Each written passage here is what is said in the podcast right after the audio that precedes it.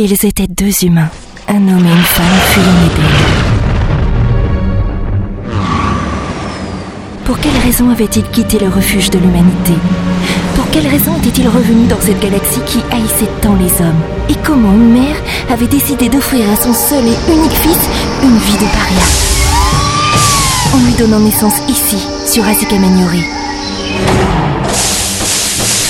C'est ça, n'est-ce pas? Non, non. Non. Oui, Chess, il a seulement morflé.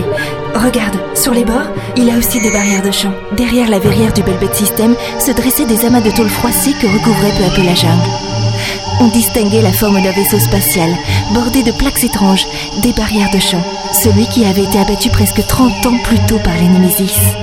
Et à son bord, les parents du capitaine Thomas Delis. C'est le dernier vaisseau dans lequel l'on m'a incorporé, oui. Juste le dernier avant le belle bête. Mademoiselle Fraîche, je ne suis pas certain que vous alliez y trouver grand-chose ici. Le capitaine Delis a fouillé Il lui et... manquait quelque chose.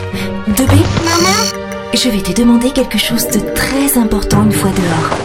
Je vais te demander ce pourquoi tu as été programmé.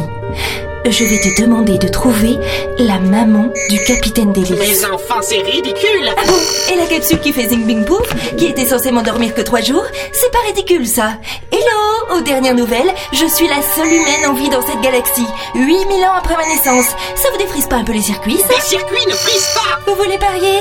Chess, on y va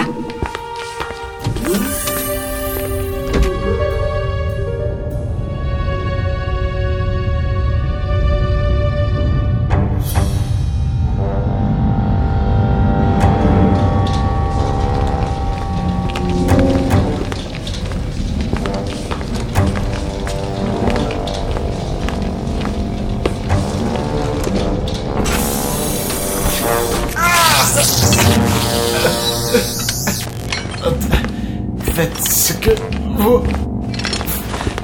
Faites ce que vous... vous voulez. Je ne parlerai pas. Capitaine Thomas Ellis. Dernier humain dans la galaxie. Le dernier.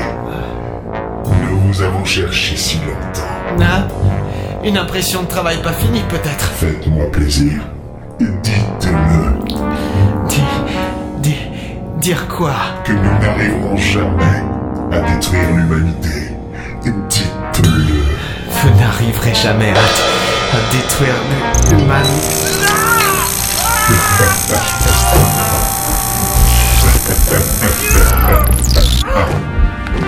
apprendrez le désespoir, capitaine Ellis. Vous apprendrez l'oubli.